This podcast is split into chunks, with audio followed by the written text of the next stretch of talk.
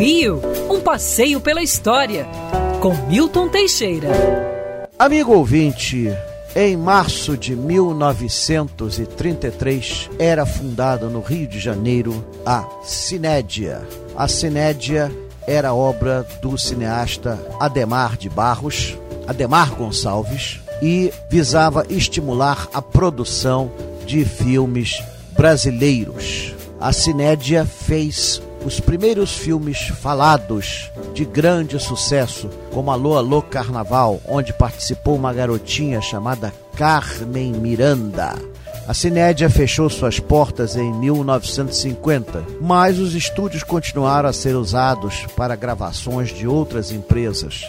Hoje foi refundada a Cinédia, existe uma Cinédia e Ademar deve estar feliz em algum lugar, mas seja como for, é só uma sombra do que foi. Foi o primeiro grande estúdio de cinema brasileiro e particularmente localizado no Rio de Janeiro. Quer ouvir essa coluna novamente? É só procurar nas plataformas de streaming de áudio. Conheça mais dos podcasts da Band News FM Rio.